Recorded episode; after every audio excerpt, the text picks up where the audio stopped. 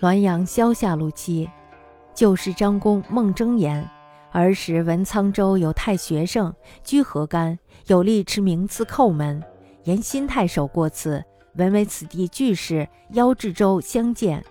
是主人以主人以会葬宿阴家，相距十余里。昏者持刺奔告，即命驾返，则舟已行，乃赤车马拒之毕。沿岸急追，昼夜驰二百余里，以至山东德州界。逢人询问，非为无此关，并无此州，乃狼狈而归。往往如梦者数日，或以其家多资，劫道欲诱而执之，以他出幸免。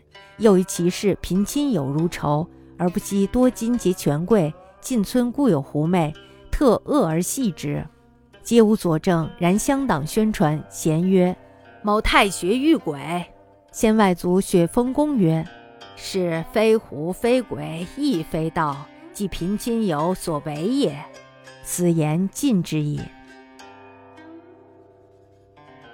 舅舅张梦征公言。小时候呢，听说沧州有一个太学生住在河边儿。有一天晚上，有一个小吏呢，手持名帖叩门，说是有新太守路过此地，听说这家的本家呢是豪族，所以呢邀请主人到州中相见。恰逢呢这个太学生因为参加葬礼而住在了殷亲家，离家呀有十余里地。看门人呢这时候就拿着名帖奔去通报。太学生呢，即命人驾车返回。这时候呢，船已经开走了。于是呢，太学生又叫人收拾马车，准备厚礼，沿着河岸急追。一昼夜奔跑了二百多里，已经到了山东德州的地界。逢人便问，结果呢，不但没有人知道这是一个什么新太守，而且呢，连船也没有看见。于是呢，狼狈而归。太学生呢，好几天迷迷糊糊的，像做了一场梦一样。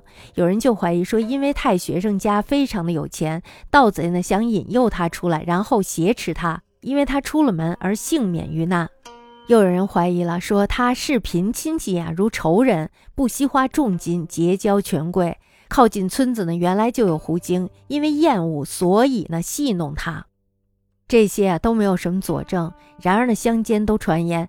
太学生遇到鬼了。我的外祖父张雪峰先生说：“这不是狐，不是鬼，也不是强盗，而是穷亲戚们干的。”这话呀，比较符合实际了。